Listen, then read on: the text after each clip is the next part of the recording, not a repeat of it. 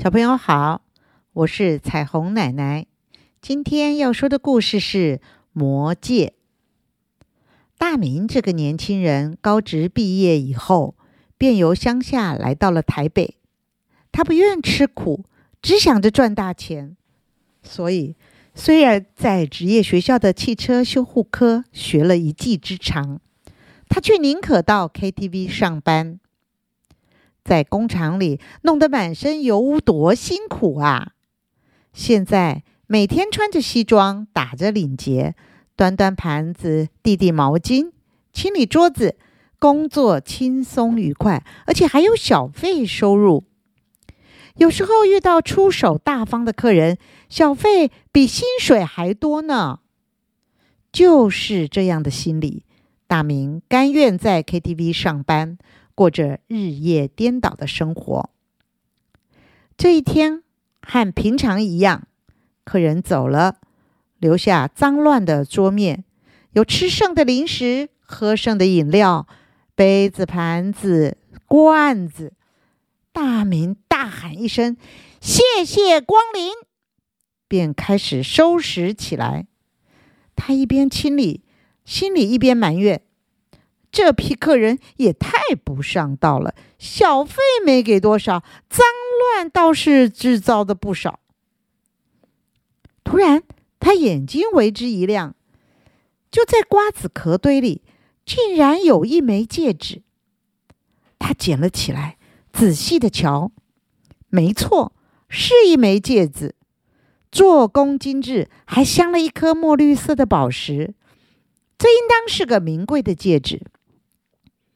大明心头不禁砰砰砰砰的乱跳了起来，他将戒指放进了口袋里，做起事来却变得手忙脚乱，心里只想着：哎，这么贵重的东西，客人大概马上会回头来找，那我要不要承认捡到了呢？收拾好了，也没见到那批客人回来，大明是又高兴又紧张，接着。整个晚上的工作，他都心不在焉的。那股贪念使他期望着时间过得快一些，赶紧下班。那遗失了戒指的客人，千万不要发现，千万不要找到这儿来。终于如大明所愿，天亮了，下班了。他匆匆回家，回到他那租来的房间。什么事他都没做，第一件事就是掏出口袋里的那枚戒指，兴奋又仔细的把玩着。这真是一枚美丽的戒指，戒指是两条金光闪闪、相互缠绕的蛇组成，雕工非常精细，而戒面的墨绿色宝石中还带有一丝冷冷的光。大明忍不住将戒指拿起。在嘴边哈一口热气，然后在身上的衣服摩擦戒面，想把戒指擦拭的更光亮些。而就在这时，戒指突然跳动起来，接着冒出一阵白色的浓烟。天哪！到底发生了什么事？大明吓得跌坐在地上。浓烟过后，出现了一个长得像狗的妖怪。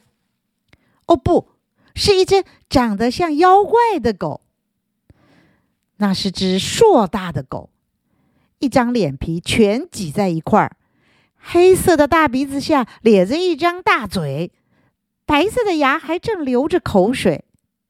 最可怕的是那双墨绿色的眼睛，闪烁着一种奇异的光芒。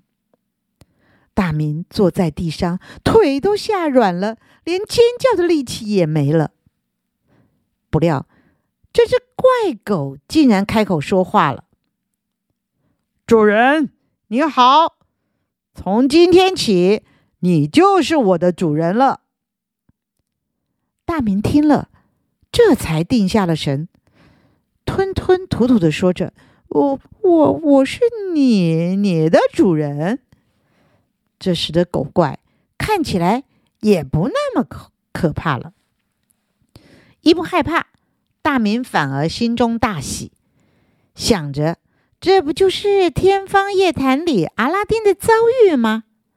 他站了起来，整理一下衣服，问道：“那你会帮我完成我的愿望吗？”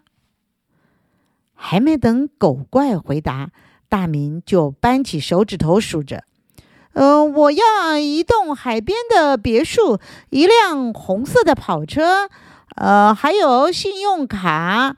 呃，我要去环游世界。”他兴奋地说着，一口气念了一大堆愿望。不料，狗怪只是摇摇头，那两只短耳朵还甩了甩的。他说。没有什么你的愿望，你错了。你是我的主人，是你应该照顾我，达成我的愿望才对。他用那双墨绿的眼睛盯着大明，继续的说：“我的愿望很简单，早餐要汉堡和热牛奶，午餐和晚餐。”要吃上好的牛肉，每天要到公园散步一小时，每天也要洗一次澡。他掀掀嘴皮，露出白色的锐利尖牙，又说：“千万别拿狗食罐头来敷衍我。洗澡我要用最好的沐浴巾，可别伤了我的皮毛。”大明愣在那儿，一句话也说不出来。那墨绿的眼有一股魔力似的，让他害怕的不知如何反抗。狗怪的声音低沉而有力，继续说着：“还有，这地方太小了，赶紧搬个大一点的房子，不然实在太不舒服了，对你我都不好。”终于，大明能够用颤抖的声音挤出几句话来。可可可是，你说的是要花不少的钱和时间啊！狗怪说：“没错，但这是你当主人的责任。”大明急忙说。我不是你的主人，我为什么是你的主人啊？你拥有这枚戒指，你就是我的主人，这是游戏规则，自古以来就是这样。大明没有办法，只好依着狗怪的要求去办理，花了许多钱不打紧，还把他累得半死。本来。他过着日夜颠倒的生活，晚上上班，白天睡觉也还好。这下要伺候这狗怪，根本不得休息，人都快累疯了。还好，狗怪睡觉是回戒指里去，不然他成天看到他，可更受不了。这么过了三五天，一个下午。大明趁着狗怪回戒指里睡觉时，自己躺在沙发上休息。一个念头由他脑里闪过，他虽然疲倦，却立刻跳了起来，拿了一只铁锤。大明狠狠对着戒指猛力的敲下去，想把戒指锤个粉碎。没想到这样使劲的一击，戒指却是毫发无损。大明的手倒是震得又痛又麻，又是一阵白烟冒出来，狗怪现身了。他一脸怒容，本来就不好看的脸更是显得凶恶。他说：“我午觉睡得正香甜，你这么急着叫我，一定要有一个好理由。”大明哭丧着脸，将铁锤藏在身后，连忙说：“我想请你吃点心。”不必了，你想让我得肥胖症吗？别吵我睡觉是真的。说完，狗怪又化成一道烟，回戒指里去了。大明还是不死心，他立刻到厨房，将瓦斯炉火开到最旺最大。然后把戒指放在火上烧着，然而烧了老半天，戒指没有一点变化，狗怪倒是又出来了。这次他的表情更加愤怒，嘴巴张得更大。他只低沉地说了一句：“什么事？”大明的嘴巴也张得很大，他吞吞吐吐地说：“哦我想剁牛肉，没想到戒指掉进炉子里去了。”狗怪哼了一声，打了个呵欠，狠狠瞪了大明一眼，然后才回戒指里去。大明这才松了一口气，但是颓丧极了。还有什么办法可以想呢？这是一个魔戒，当然不是那么容易能毁掉的。那么，把它丢掉吧。大明想想，自己还真笨呢，早就该这么做了。于是，他骑上机车，骑了好远好远，到了海边，看到蓝蓝的大海，他的心情一下子全开朗了起来。掏出戒指，他用力一扔，把它扔进大海里。